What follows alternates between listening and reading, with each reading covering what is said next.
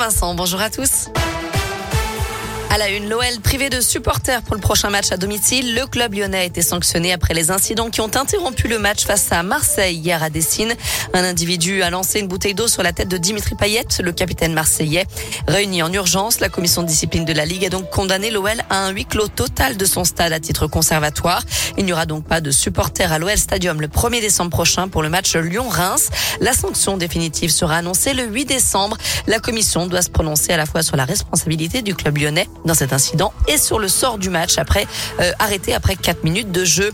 L'auteur du jet de bouteille, lui âgé de 32 ans, était toujours en garde à vue ce matin. Il n'était pas abonné au stade ni membre d'un groupe de supporters. Dans un communiqué, l'OL réclame des sanctions pénales et administratives exemplaires à son encontre.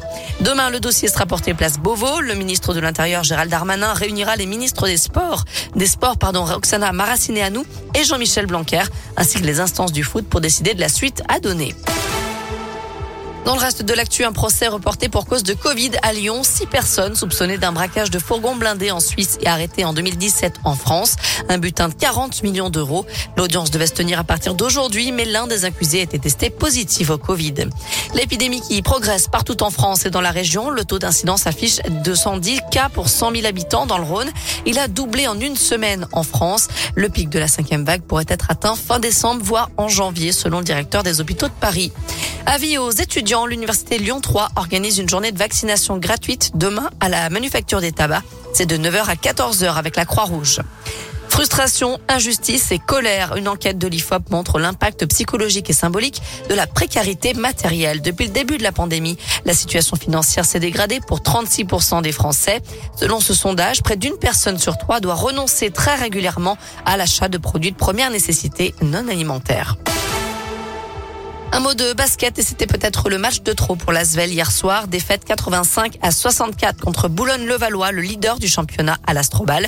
Des Villeurbanais sur les rotules après deux matchs d'Euroleague cette semaine et un effectif décimé par les blessures et par le Covid. Mais l'entraîneur TJ Parker attendait quand même un peu plus de ses hommes. Faut savoir quand il y a la fatigue qui rentre, il faut qu'on faut qu'on défende avec la tête, il faut qu'on soit plus malin que ça. Après, ce qui est inacceptable aussi, c'est que tu as une équipe Euroleague, tu, perds, tu, prends, tu prends pas 20 points chez toi. Comme ça, c'est pas possible. Même si la fatigue est là, il faut, faut un minimum de fierté aussi. Sur ce match-là, bon, après, on sait qu'il y a beaucoup de fatigue, mais on est revenu plein de fois à moins 15, moins 20, les mecs ils se battent. Non, les joueurs ils se battent. C'est là par contre, ce soir on l'a un peu moins vu quand même. Un peu moins vu, mais pour comprendre. Et il y, a aussi il y a plein de choses qui rentrent en compte. C'est un passage, un passage difficile au classement, pardon. L'Asvel glisse à la cinquième place. Enfin, petite révolution sur Spotify, l'appli de streaming musical. Les abonnés écoutent désormais les albums de musique dans l'ordre des chansons. C'est le mode activé par défaut grâce à Adèle.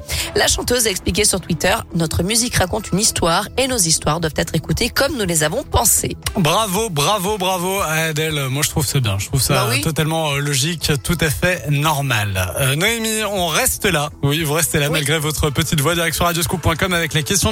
Et on reparle des incidents OL-OM arrêtés après un jet de bouteille. Faut-il sanctionner le club de l'OL d'un match perdu? Vous répondez oui à 55%.